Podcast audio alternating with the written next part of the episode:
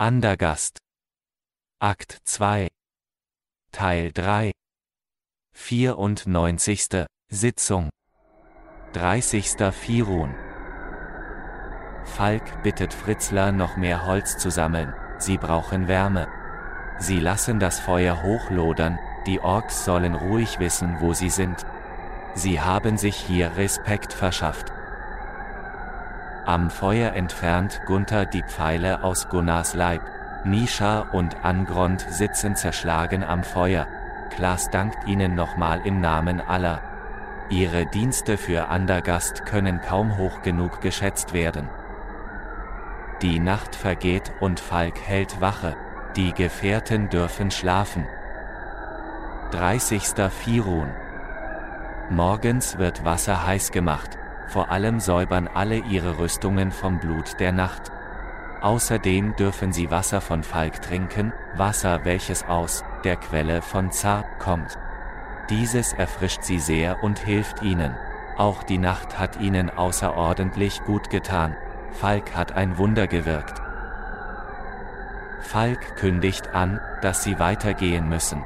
Aber er hat bei Iphiren auch den Schutz für die Gefährten erbeten, nicht nur für die Prinzen. Sie haben ihren Dienst geleistet, das soll belohnt werden. Es geht los und nach einiger Zeit hilft Fritzler Angrond, auf dem Bock zu reiten.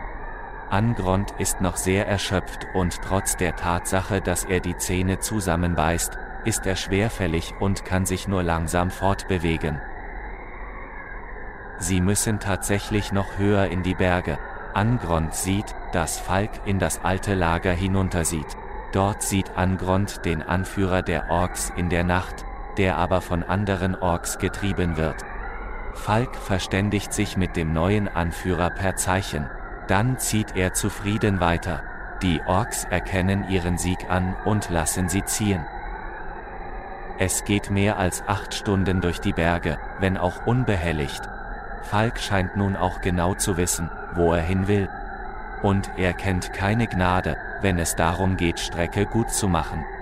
Auch Gunnar darf mal reiten, aber es verursacht bei Gunnar durch die Wunden zu viele Schmerzen auf die Dauer. Falk führt sie zu einem gefrorenen Teich und auch einen Überhang, der ganz guten Schutz bietet. Hier werden sie wieder eine Nacht verbringen. Auf dem Weg wurde wenig geredet, alle sind erschöpft, nur Gunther und Klaas haben sich einmal gestritten, sonst ist nicht viel passiert. Wieder vergeht eine Nacht, wieder tut Falk in der Nacht wieder ein Wunder. Alle wachen auf und fühlen sich sehr erholt. Das geht natürlich nicht mit rechten Dingen zu, das wissen alle. Nisha empfindet mittlerweile große Ehrfurcht, Sie spürt auch, dass es in der Nähe von Falk wärmer ist und wenn man Abstand zu ihm gewinnt, wird es sehr schnell grimmig kalt. Erste Zar. Und es wird noch anstrengender. Jetzt müssen sie wirklich einen Berg hinaufsteigen. Der Weg ist noch begehbar, aber das ist ein Aufstieg, der bisher beispiellos ist. Die Luft wird noch dünner, sie steigen wirklich hoch auf, sicher auf 5000 Meter.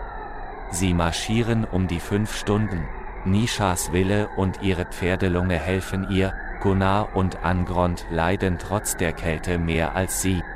Angrond ist noch erschöpft und Gunnar hat noch Schmerzen. Irgendwann bleibt Falk stehen. Seht, wir haben es geschafft.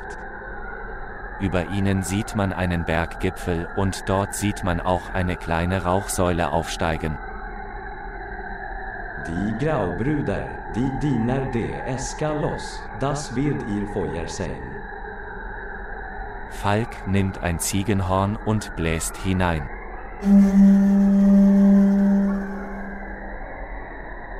Er sieht eine Bewegung und sagt, Sie werden uns empfangen. Lasst uns die letzten Schritt gehen. Sie müssen noch mal höher steigen, teilweise gar klettern. Ohne Fritzler hätten sie wohl die Tiere nie hinaufbekommen. Oben begrüßt sie ein Ork namens Krupschnach, ein mächtiger Ork mit Armen wie Baumstämmen. Falk ist hier schon bekannt. Drinnen sitzt noch ein Mensch mit dem Namen Boris, der sich auf einen Kriegshammer stützt. Sie wundern sich natürlich, dass Falk den Weg bis hierher gemacht hat. Es muss also dringend sein. Klaas ergreift das Wort, spricht ihren Wunsch an. Sie wollen die Weissagung des Preios hören, der Thron von Andergast muss besetzt werden.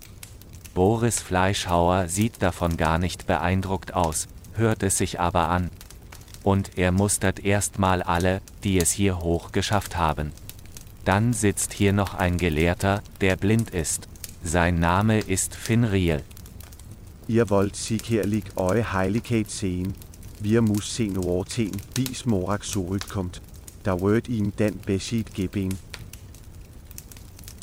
Klaas wirkt aufgebracht, warum wird seinem Wunsch nicht sofort stattgegeben? Aber hier hat es niemand eilig und niemand will seine Heiligkeit stören. Der blinde Gelehrte will wissen, was es Neues im Tal gibt, in der zivilisierten Welt. Da sie genügend Zeit haben, erzählt Gunnar von dem Kampf um den Thron. Sie essen etwas, dann, wie aus dem Nichts, gesellt sich eine Gestalt zu ihnen. Boris deutet auf die große und hagere Gestalt. Das ist Morak, ein Elf oder Halbelf mit einer großen Narbe quer im Gesicht. Nun sind sie komplett.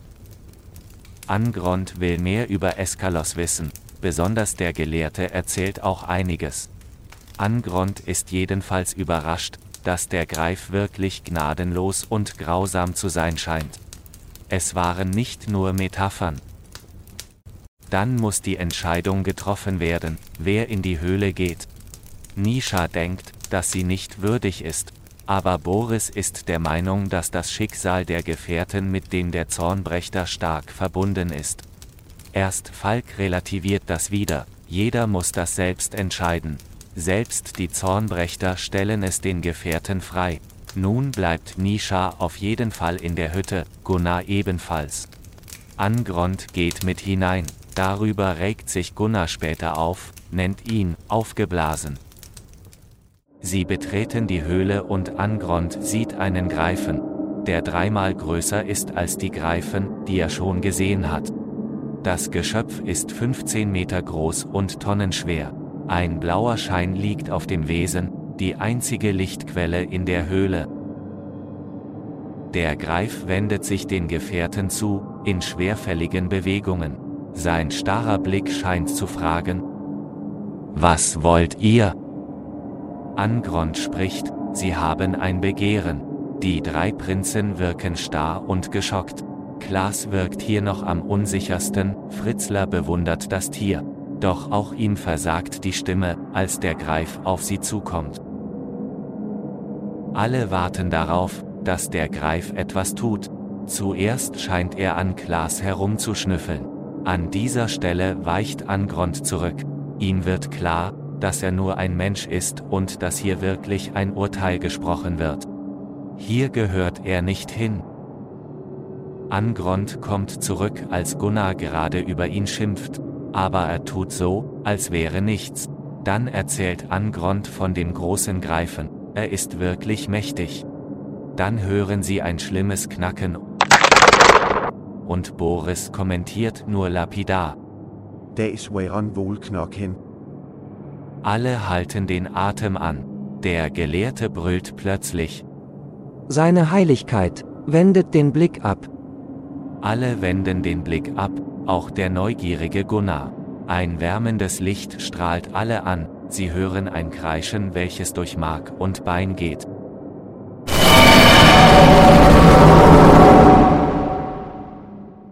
Ein Urteil ist gefällt worden.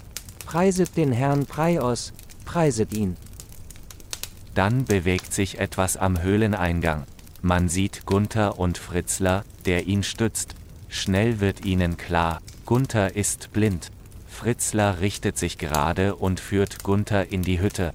Dann stellt sich Fritzler vor als Thronfolger des Zornbrechter-Geschlechts. Fritzler überrascht alle mit den Ansichten, die er nun als erstes äußert. Es ist nicht sicher, ob er König wird, der Anspruch der Galahans ist sehr stark. Er wird nicht das Schwert gegen die Andergaster erheben, sondern als allererstes gegen die Orks kämpfen. Das beeindruckt alle, vor allem Nisha, die auf Klaas gesetzt hatte. Er will den Gefährten die Schwüre abnehmen. Gunnar soll sein erster Waffenknecht werden. Gunnar schwört seine Treue. Dann fragt er Nisha, die will auch den Treueeid schwören und erwähnt noch, dass sie sehr gern einem Haus dient, welches gegen die Schwarzpelze kämpft, als gegen das eigene Volk. Vor allem bittet sie aber, an Gunnars Seite bleiben zu dürfen. Fritzler merkt aber auch, dass Nisha lieber Gunnar dienen würde. Sie bejaht das, dann stimmt er zu. Gunnar soll Knechtvolk rekrutieren und Nisha soll die erste sein. Angrond wird der Kaplan des Zornbrechter Hauses. Auch mit Gunther redet Fritzler und Gunther sagt ihm alle Unterstützung zu. Er wird sein Wort für ihn erheben. Auf lange Sicht denkt Gunther sogar, dass er später einmal hier dienen wird. Und er versteht nun auch, warum der Gelehrte blind ist. Fritzler bittet Boris noch, ein Grab für den Toten zu bereiten. Gunnar redet kurz mit Nisha, dankt ihr für ihre Treue. Sie erwidert, dass Nikita ihr den Rat gegeben hat, sich ihren Herrn gut auszusuchen. Das schmeichelt Gunnar natürlich. Fritzler bereitet Angrond darauf vor, nicht der Höchste der Geweihten zu werden. Aber er braucht ihn an seiner Seite, als militärischen Berater. Fritzler erinnert nochmal daran, dass Nisha Gunnar nochmals ihre Treue schwören muss. Und Gunnar wird bald neue Farben tragen. Insgesamt sehen die Gefährten, dass Fritzler in sehr kurzer Zeit eine große Wandlung durchläuft. Sehr schnell organisiert er, macht Dinge klar, er gibt sich wie ein Herrscher, sogar wie ein kluger Herrscher. Er sagt selbst, dass der Greif diese Veränderungen in ihm bewegt hat. Er sagt Gunnar auch, dass er sich jetzt um viele Sachen kümmern muss. Daher ist es umso wichtiger, dass sich Gunnar und auch Angrond um die kommende Auseinandersetzung mit den Orks kümmern. Nochmals formuliert Fritzler kurz seine Ziele. Erstes Ziel. Grenze halten gegen die Orks. Zweites Ziel. Schauen, ob der Thron es dann wert ist, darum zu kämpfen. Dir hat dieser Podcast gefallen? Dann klicke jetzt auf Abonnieren und empfehle ihn weiter. Bleib immer auf dem Laufenden und folge uns bei Twitter, Instagram und Facebook. Mehr Podcasts findest du auf meinpodcast.de.